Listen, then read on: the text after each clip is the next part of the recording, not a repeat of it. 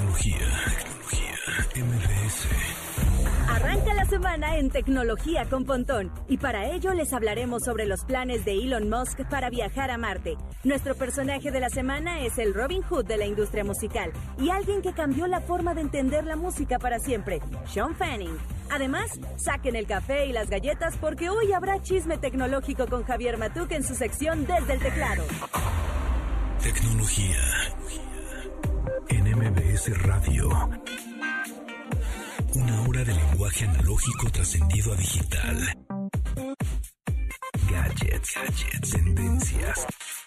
Tecnología vestible y avances que prueban que vivimos en la era que alguna vez soñamos como el futuro. Con José Antonio Pontón. Tecnología en MBS Radio. ¿Qué hola amigos? ¿Cómo están? Ya son las 12 con 4 minutos, hoy lunes 19 de octubre, todo muy bien, todo muy bien, empezando la semana con todas las ganas y muchas noticias tecnológicas. Les recuerdo nuestras redes sociales, arroba tecnología MBS en Twitter, arroba tecnología MBS en Instagram, ahí estamos subiendo historias y eh, links, información, fotos, etcétera, eh, como, como extra información extra de la que escuchan en este programa y por supuesto la liga de los podcasts, porque también nos pueden ya descargar en Himalaya o en Spotify o en Google Podcast o en mbsnoticias.com o en donde se les ocurra, ya estamos ahí.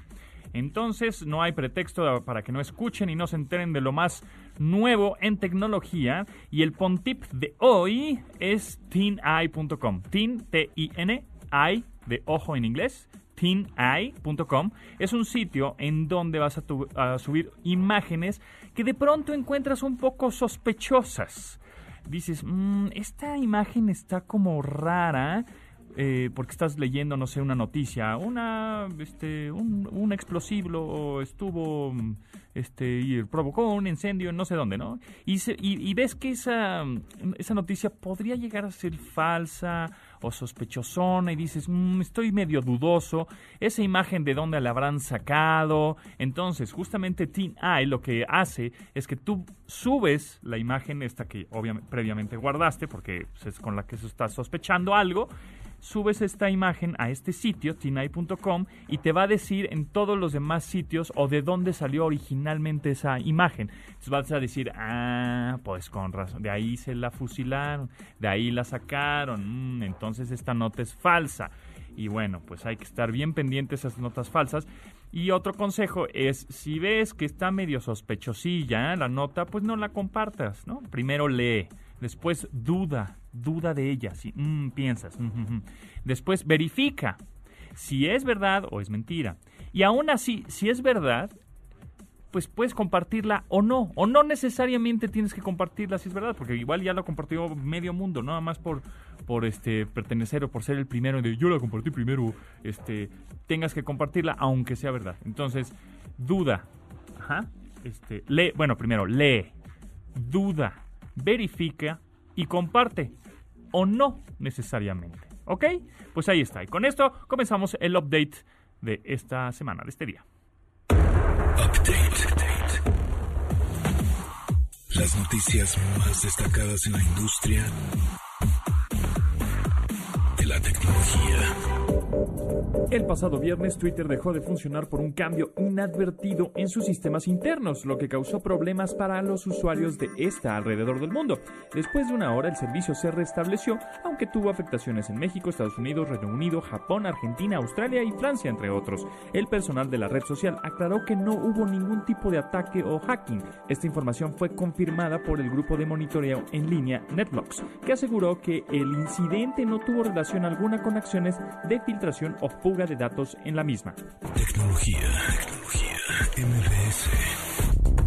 Elon Musk anticipó que podría enviar una nave de SpaceX a Marte para 2024. Esta es una noticia de la que anteriormente había dado avisos al señalar que esperaba enviar una misión robótica al planeta rojo para 2022. A esto seguiría una que buscara llevar tripulación un par de años después, pero gracias a los avances de sus vehículos aeroespaciales, esta podría estar lista para 2023, lo que permitiría cumplir su misión para el cuarto año de la década. Musk comenta que hay una buena oportunidad aunque tiene contemplado que antes de llegar a esa ansiada misión perderá varias naves en el proceso. Agregó que tan pronto sea posible cargar combustible en el espacio en 2022, SpaceX podría hacer más viajes a la Luna. La más reciente actualización de Windows 10 no ha tenido mucha aceptación por parte de sus usuarios. Esto gracias a que reinició el sistema con nula advertencia e instaló aplicaciones que no querían. Esta situación hace pensar a los clientes de Microsoft que la marca es invasiva y cruza los límites con posibilidades de acceso.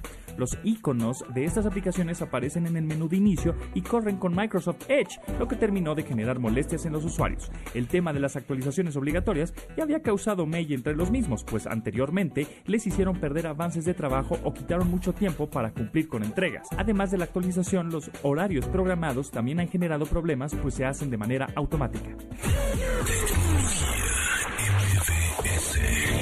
Ya hay una red social menos tóxica en la red, se llama Telepath y busca promover las conversaciones amables además de crear un espacio libre de discursos de odio donde está prohibida la difusión de las fake news.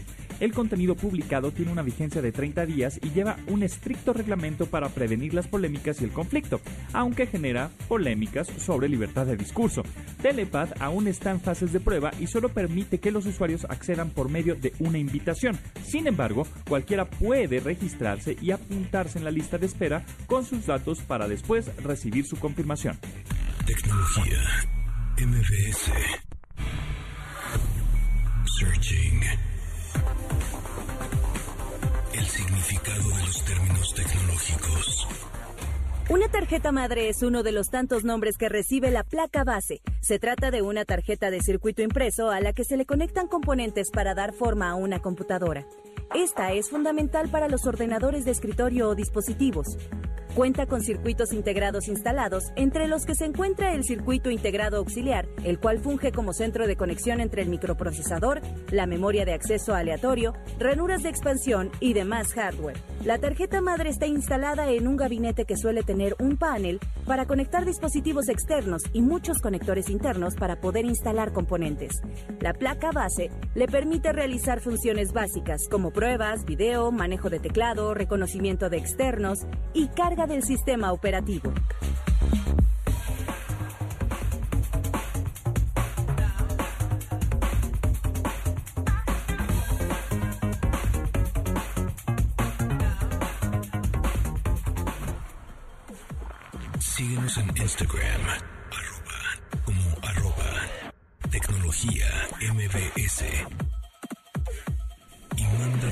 Mensajes de voz. Algoritmo. Música en tecnología.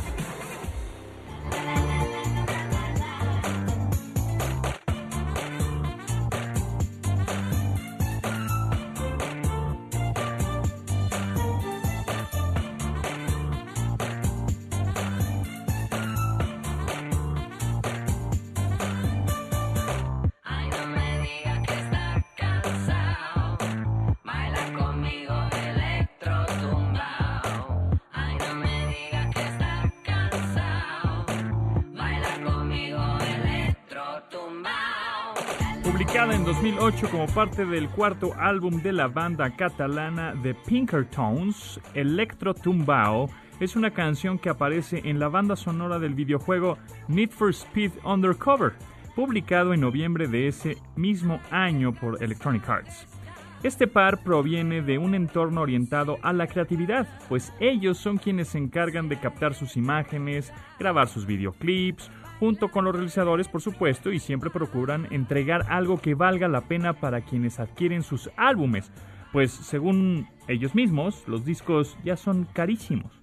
Para esta producción discográfica, el dúo de Barcelona contó con las colaboraciones de Amparo, del conjunto Amparonoia, y Jimmy Lindsay, de la banda de reggae británica Simade.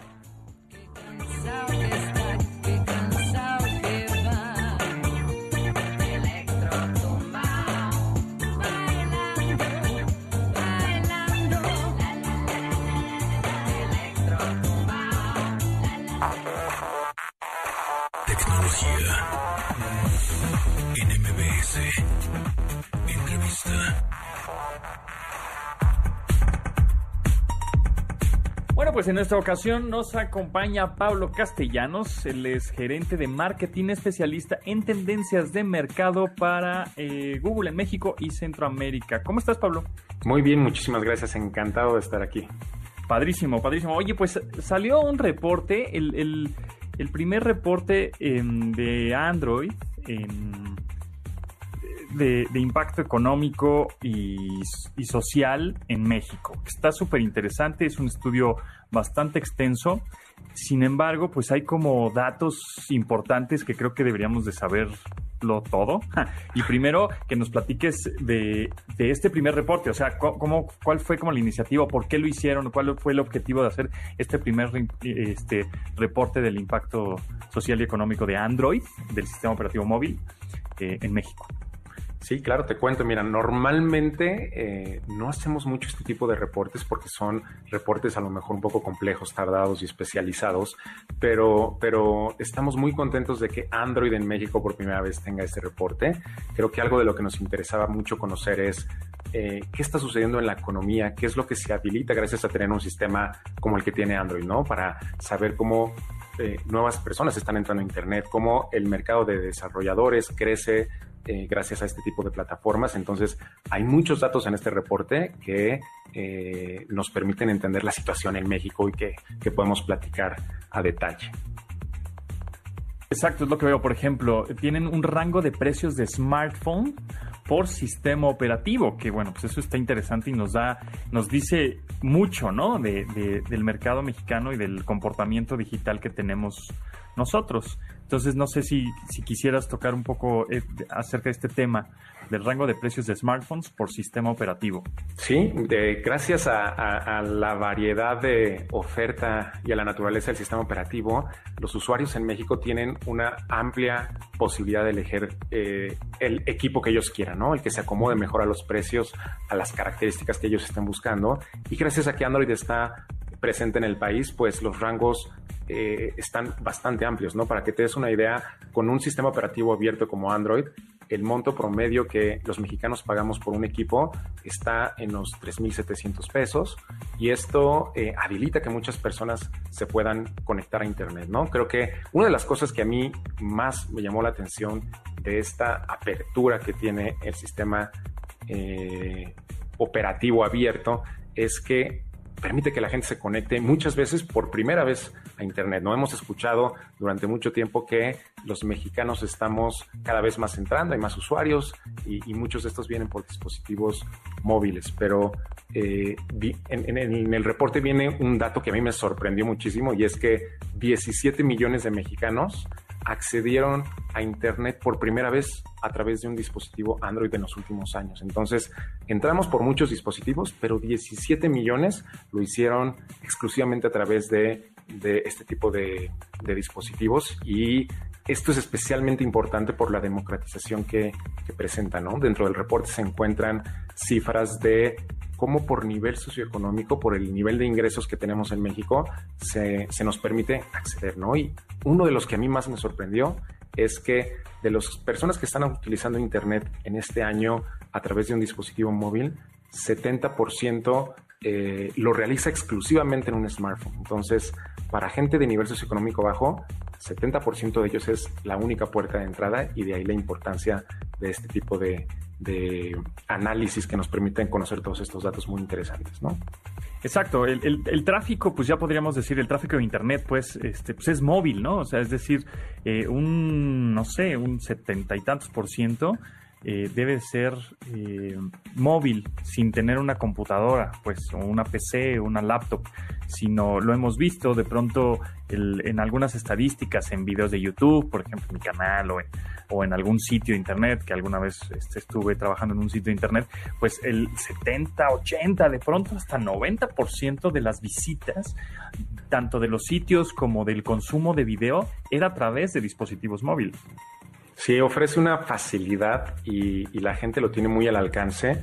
eh, el, equipo móvil que se convierte en esa puerta de entrada para muchos de nosotros, ya sea que lo utilicemos para comunicación con otras personas, para educación, ¿no? Que eso es una de las cosas muy, muy interesantes que arrojó el estudio, especialmente en este año, el tema de aprendizaje y conocimiento y también temas de, de curiosidad, de eh, estar en contacto con otras personas. Sabemos que usamos el, el teléfono hoy en día para muchísimas cosas y gracias a lo que tenemos estamos conectados e informados en un momento en el que es muy importante, ¿no? Entonces, este, eh, la presencia de un sistema operativo que se manifieste en tantos equipos, ya sea que a la, a la gente le interese ama, eh, dispositivos de gama alta, de gama media, de gama baja, eh, conforme al interés y lo que cada uno le quiera destinar al equipo, van a encontrar dentro del de, eh, sistema operativo Android todas estas ventajas, ¿no? Y, creo que una de las cosas que también resalta mucho el reporte y que vale la pena mencionar es que gracias a que está presente en, en, en la economía en México, en, dentro de, de, cada uno de los equipos que tenemos, se genera mucha actividad económica. ¿Cuántos de nosotros no hacemos negocios, nos conectamos, vendemos algo, compramos algo, pedimos información, etcétera? Eh, y creo que eh, para mí uno de los datos macro que, que, que, este reporte ofrece tiene que ver con eh, la economía que se genera. Y esto en el reporte que fue realizado por Bain Company mencionan que gracias a la presencia de Android en 2019, analizaron todo el año pasado, se generaron en México más de 375 mil millones de pesos, ¿no? Que para ponértelo en perspectiva, equivale más o menos como el 1.5% del Producto Interno Bruto del año pasado. Entonces, de ahí la importancia de, de tener eh, este tipo de mediciones que nos permiten entender la contribución que hace gracias a, a, a este sistema operativo.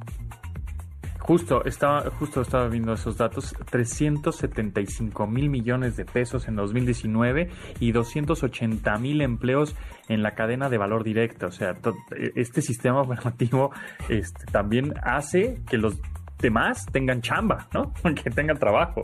Eh, eso, eso es increíble. Y, y, por ejemplo, otra cifra aquí también de, del estudio de Bain Company que hacen con el sistema operativo, bueno, el, el, nivel eh, social y económico de Android en México. Esta cifra me interesa mucho, que dice eh, cifras de la industria de hardware, 34 millones de dispositivos vendidos al año.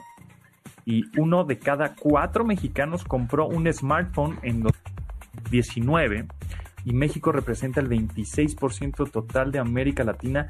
O sea, el 26% total de toda América Latina es Android.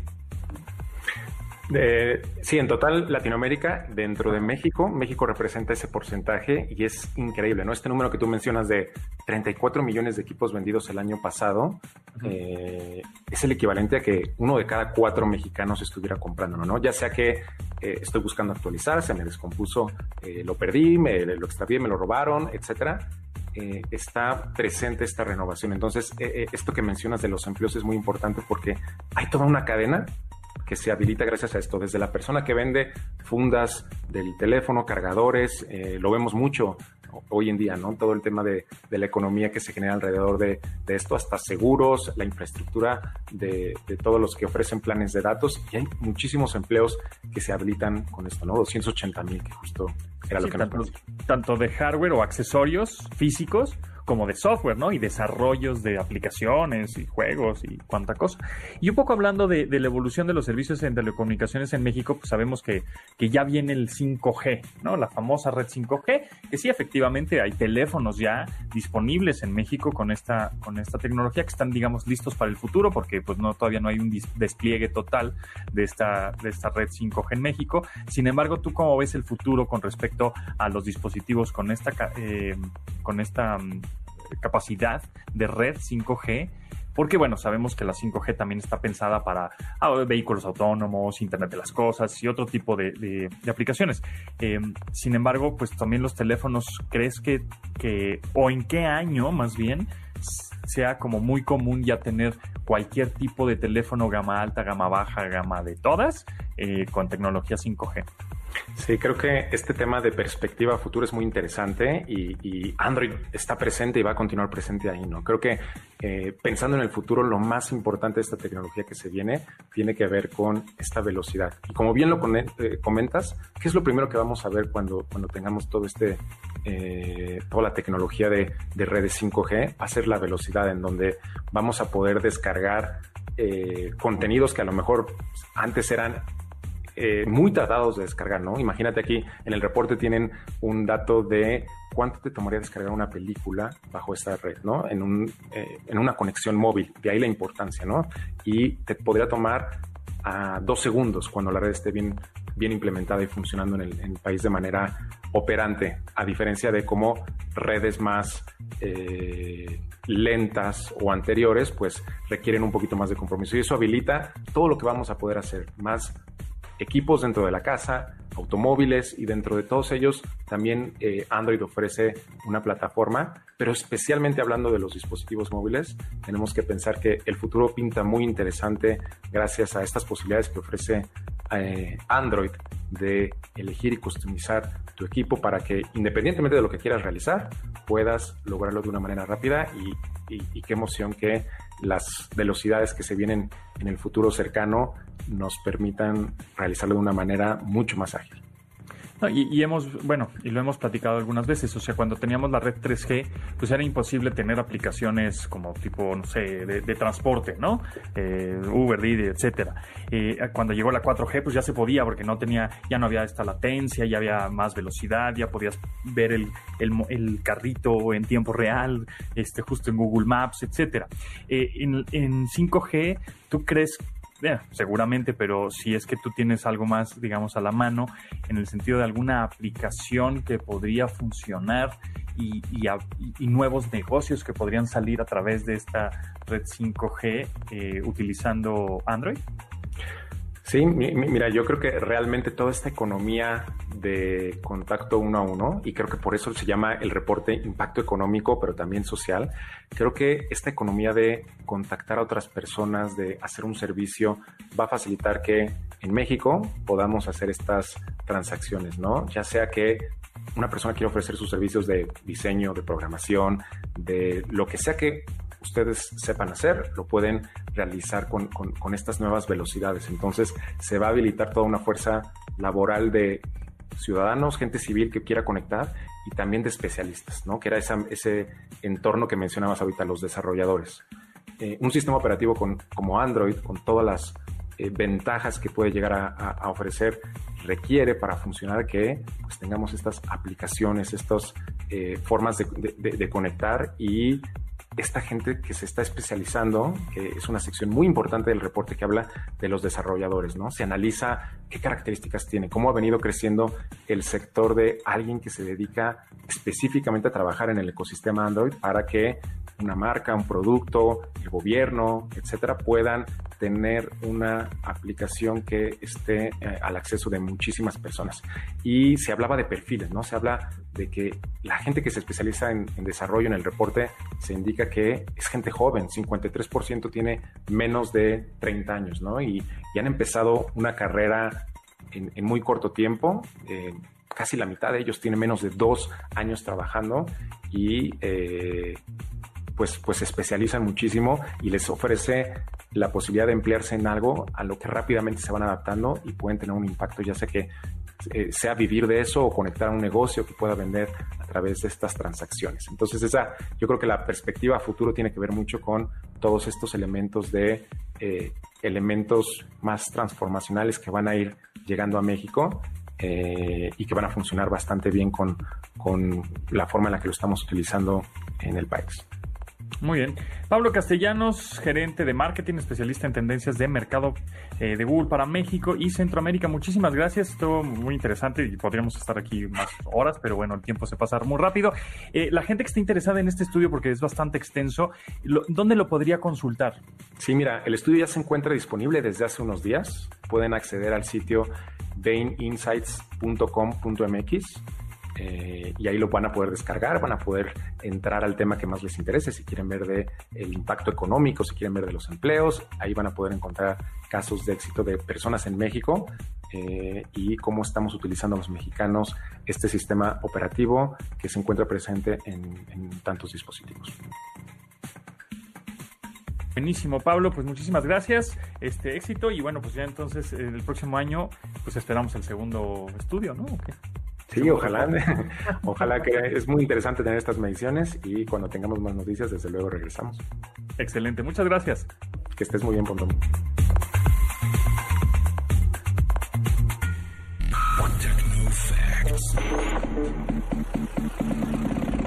Datos que debes tener almacenados en tu sistema. Según el panorama de amenazas Kaspersky para América Latina, hubo 1.3 millones de intentos de ataque de ransomware en la región entre enero y septiembre del 2020. Con cerca de 5.000 amenazas de este tipo por día, las naciones más afectadas son Brasil con casi el 47% de los casos detectados, le sigue México con 23%, Colombia con 8%, Perú con 5.5% y Ecuador con 3.8% como las cinco naciones más afectadas. Destaca que los motivos por los que se dan estas invasiones son puntos vulnerables en software obsoleto o pirata, así como contraseñas simples. Después de un periodo de disminución de estos ataques, 2018 mostró un repunte que se ha mantenido constante en un aumento de 7% anual. Para evitar ataques de ransomware, se recomienda mantener los programas actualizados y, en sus últimas versiones, usar redes seguras, emplear soluciones de seguridad con calidad, hacer copias de respaldo y hacer capacitaciones de concientización sobre temas de seguridad.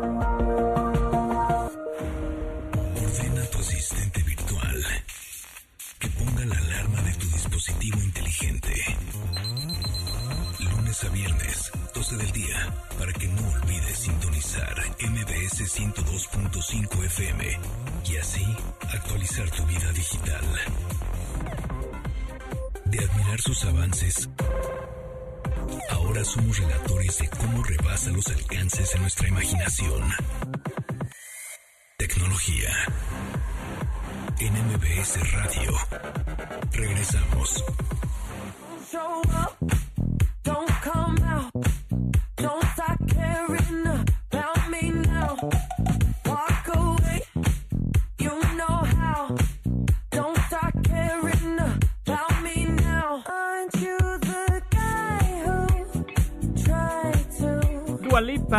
Start Now, el primer sencillo del segundo álbum de Dua Lipa, fue lanzado en octubre de 2019 con gran éxito, sin duda alguna. Fue inspirada por los Gees, Daft Punk y Two Doors eh, Cinema Club, además de contar con numerosos ganchos musicales distintivos de los años 80. Es el sencillo más exitoso de la inglesa en Estados Unidos y ha sido utilizado por el gobierno de Australia para la app COVID Safe, el videojuego Call of Duty Modern Warfare y ha figurado en Spotify Singles hasta en versión cover.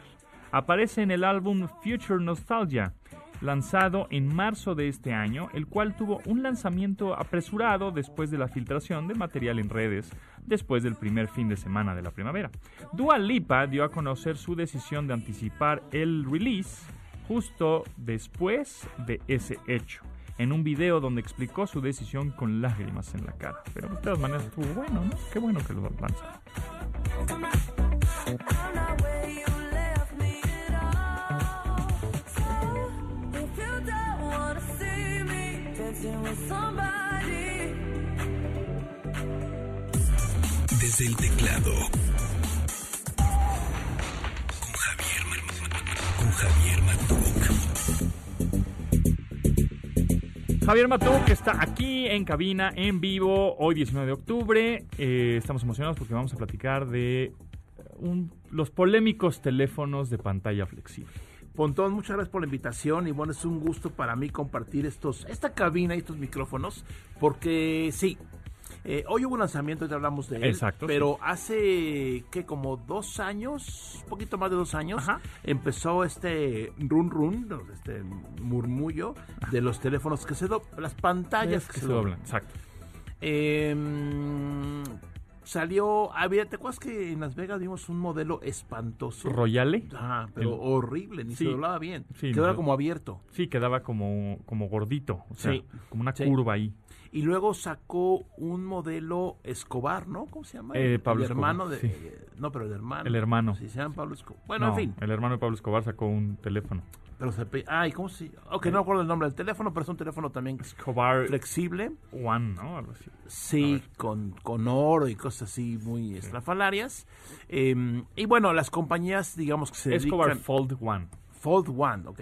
Las compañías que se dedican a hacer teléfonos flexibles o pantallas flexibles, Sí. eh, vimos primero, mm, bueno, no me acuerdo el orden, no es tan importante el orden, pero Huawei tiene un, un modelo flexible Sí. que Huawei con los problemas que tiene con Trump, eh, pues, desafortunadamente eh, le está costando trabajo ponerse al día con aplicaciones y esto, que ahí va, ¿eh? pero le cuesta un poco de trabajo. Y está después eh, el Samsung Fold, ¿no? Galaxy Fold, que son los dos parecidos en cuanto a tamaño y características, parecidos, no son iguales. Y hoy se anunció en México eh, el nuevo eh, Samsung Fold 2. Exacto, el Z Fold 2. Z Fold 2, que es la siguiente versión del Fold, que le fue su- super mal al Fold. Sí, sí, Al sí. La principio. verdad es que Samsung ha tenido unas, unos baches ahí duros. Por ejemplo, ¿te acuerdas del Note 7? Sí, claro, el que la pila le Ajá, ¿no? explotaba, sí, Sí, que, pero se recuperó Se recu- bien. Sí, tú, cañón. Y luego este Fold, que pues la gente eh, le quitaba esa como mica, Pero no la gente, los, los periodistas de, de- de de tecnología. sí, le quitaban la mica protectora y entonces pues, la pantalla se echaba a perder Sí. y no se veía bien y yo Sí. fu- fue un- también un, golpecillo. Este- Y también se recuperó y llegó con este Z Fold 2 que la verdad es que ya lo hemos tenido en las manos, ya Sí. lo hemos probado, ya lo hemos este eh, doblado varias veces. Ahí tenemos sendos videos en nuestros canales. por si quieren Exactamente. a ver. Así es. Y, y la verdad es que ya está muy mejorado, ya está mucho más funcional. Eh, Por ejemplo, ya tienes una pantalla que sería Más como la de la portada, ¿no? Cuando lo doblas es como un cuadernito. Entonces, la pantalla de la, dobla- de, de la, de la portada ya es de 6.2 pulgadas, ya es como si fuera un teléfono tradicional, un poquito más alargadita el, el- el- el aspecto, ¿no? Pero... Sí, es como. Pero, pero ya, sí. es, ya es más funcional, ya puedes ahí, eh, ya no tienes que abrirlo para, para utilizarlo a, a full, pues a completo, ¿no? es correcto. Ahí de ahí puedes mandar WhatsApp, y puedes tomar fotografías, tienes cinco cámaras, pero, pero ¿a qué me refiero con cinco cámaras? Es que tienes una frontal, como si fuera un tra- teléfono tradicional, ¿no? de la de las selfies, ¿no? sí. A la hora de abrirlo, tienes otra interior, Sí. porque justamente cuando lo abres, pues quieres tomar alguna videollamada y eso, entonces ya tienes también una cámara Sí. interna que prácticamente son las mismas especificaciones que tiene la de la selfie. Y después tienes el módulo de tres cámaras principales, que ahí es donde vienen los lentes, el Claro. gran angular y el telefoto y etcétera.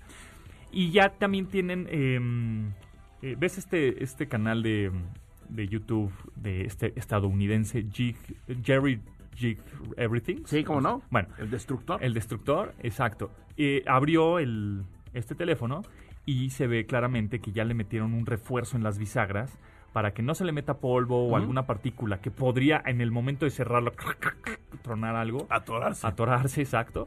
Y, y qué atorón. eh, uf, y, do- y doblada, híjale. No, hombre, tremenda cosa. Bueno, este... Todo esto punto, es la referencia por el precio. Sí, exacto.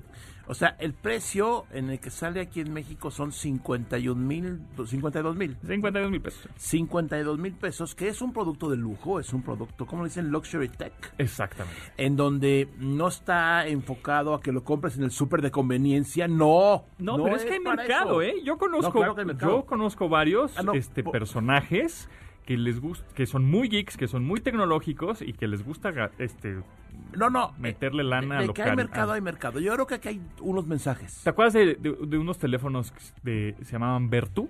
Sí, claro. Que eran de lujo, Claro, que claro. no eran ni smartphones, Sí. pero eran de Era, lujísimo. marca- era de Nokia, ¿no? Era de. Nokia y ahorita ya no. Pero ya si te metes a Mercado Libre encontré un Vertu en 600 pesos.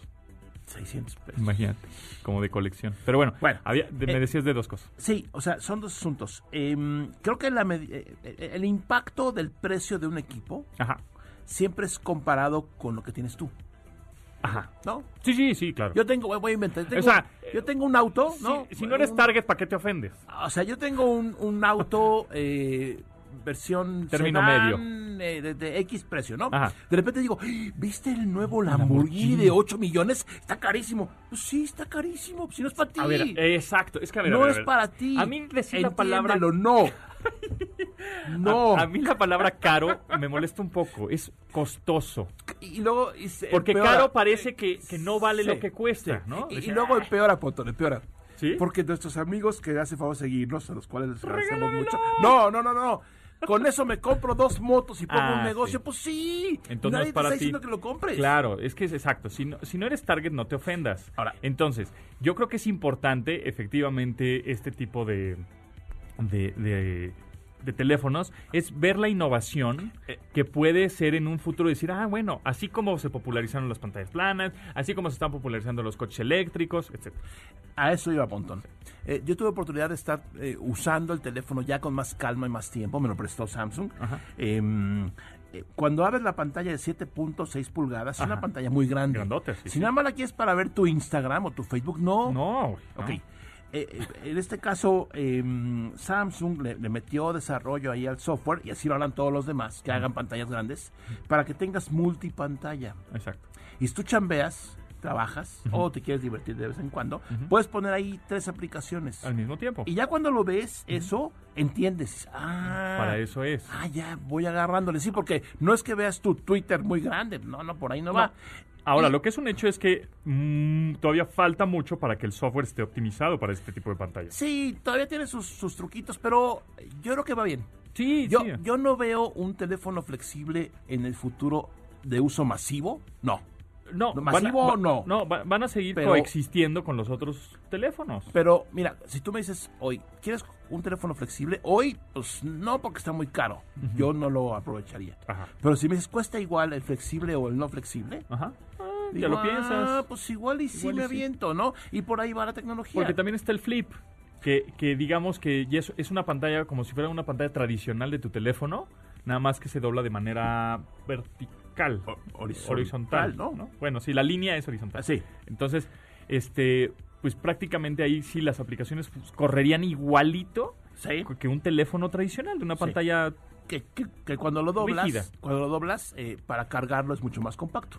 Ajá, exacto. ca- eh, exactamente es la mitad del tamaño Sí, del teléfono. caben en un bolsillo de las camisas, ¿no? Sí. En las camisas. Sí, pero em, yo creo, como muchas tecnologías, que si las compañías siguen empujando, porque nada más están Samsung y Huawei. Y o Motorola. sea, no, pero en, en formato grande. En formato grande, sí. En formato grande deberíamos de ver a todas las empresas chinas que andan por ahí. Por ahí Xiaomi traía alguna... Pero era concepto, ¿no? era ya lo concepto, vende. sí, concepto. Yo espero que en los siguientes años, 21, 22, Ajá. eh, existan modelos flexibles de todas las compañías importantes Ajá. y que sea una opción de compra para la gente que no puede darse eh, el lujo de gastar eso en un equipo celular, que es mucha gente. Pero que digas, bueno, mm, pues sí me aviento por el flexible porque necesito la pantalla o quiero la pantalla para hacer varias cosas a la vez. Yo creo que por ahí sí.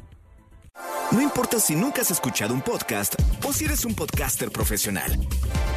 Únete a la comunidad Himalaya. Radio en vivo. Radio en vivo. Contenidos originales y experiencias diseñadas solo para ti. Solo para ti. Himalaya. Descarga gratis la app.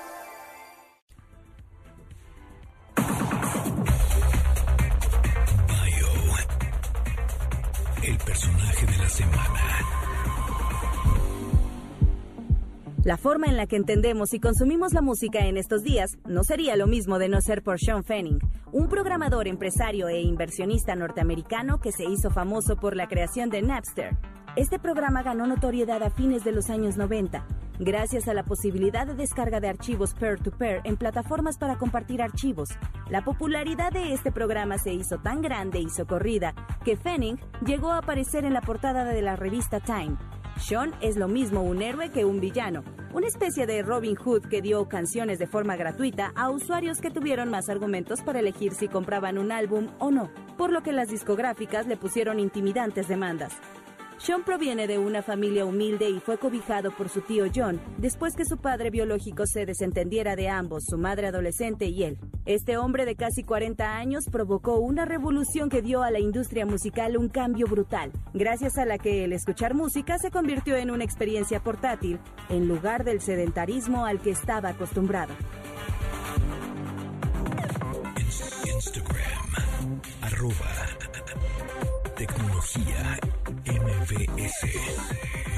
Algoritmo, música en tecnología.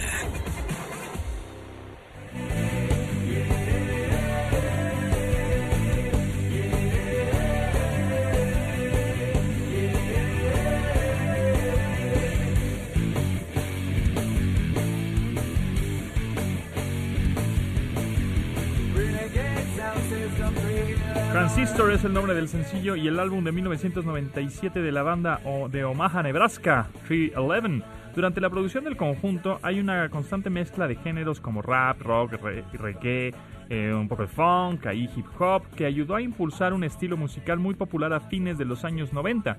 Según el vocalista Nick Shehum, Transistor es la manera en la que la banda dice que todos los seres vivos están interconectados, que todos somos conductores de electricidad y que formamos parte de la misma fuente de energía, por lo que todos somos iguales. En el video de esta, el grupo aparece tocando en un cuarto pequeño con un CGI que se traslada por diferentes ubicaciones dentro del mismo. Transistor de 311.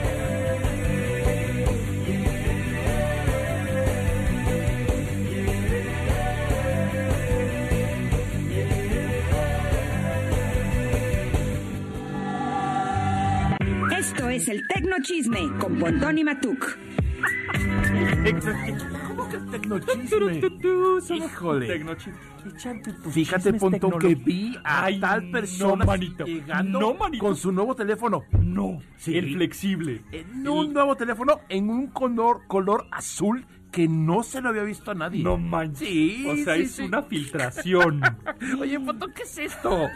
A lo que hemos llegado. a lo que hemos llegado, ¿verdad? No, pero está padre Es que ahora este horario es el, de- el tecnochisme. Claro. Es un tecnochisme Sí. en donde podemos hablar de filtraciones. Por ejemplo, OnePlus. No, no. Ah, OnePlus ya está en México. OnePlus es una marca de teléfonos que ya la compró alguien más, ¿no? Pero Es de Oppo, ¿no? creo que sí, pero al principio era una, un- Independiente. era una startup. Ajá, sí. Muy padre. Sí. Con Ya- el Oxygen OS. Y Cyanogen Mod antes, ¿no? Cyanogen, ah, sí, Cyanogen, sí, sí, sí, sí. Por ahí teníamos unas reliquias. Sí, por ahí está. Tenemos por ahí la primera versión del OnePlus. Y ya llega a México. ¿Ya? Ya está la, su... Hoy justo estrenaron su cuenta en Instagram oficial y verificada y toda la cosa. Qué bueno que lleguen más marcas. Más marcas, claro. Porque es un mercado de compradores. Sí. No de vendedores. Correcto. Entonces tú decides qué comprar. Sí. Flexible o no, eh, tú decides. Para terminar con el tema de flexibles, Pontón, yo creo que en los siguientes años, Ajá. si las compañías de peso pesado, así las grandes, le apuestan más a hacer la tecnología más económica y que te cueste igual un premium normal a un flexible, ahí es cuando igual agarra un poquito más de momentum, como dicen, Ajá. y habrá más Bueno, eh, teléfonos. eso es gracias a los early adopters y justo a los luxury tech, ¿no? Sí. Estas personas que aman la tecnología y no importa y quieren lo más nuevo y lo más caro. Gracias a ellos se populariza la tecnología y baja de precio. Sí, estoy de acuerdo contigo, pero aquí los que hacen el software tienen que ponerse las, Las pilas, pilas, porque claro.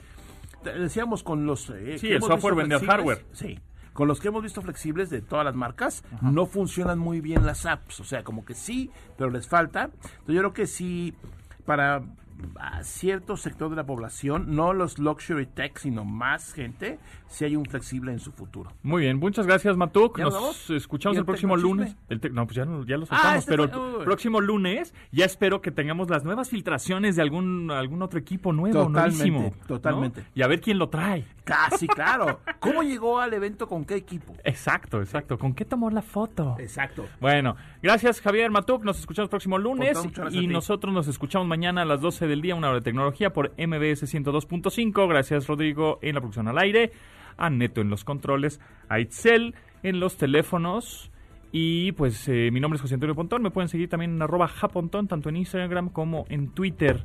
Así que nos escuchamos mañana. Pásenla muy bien, adiós amigos. De admirar sus avances, ahora somos relatores de cómo rebasa los alcances de nuestra imaginación tecnología. En Radio.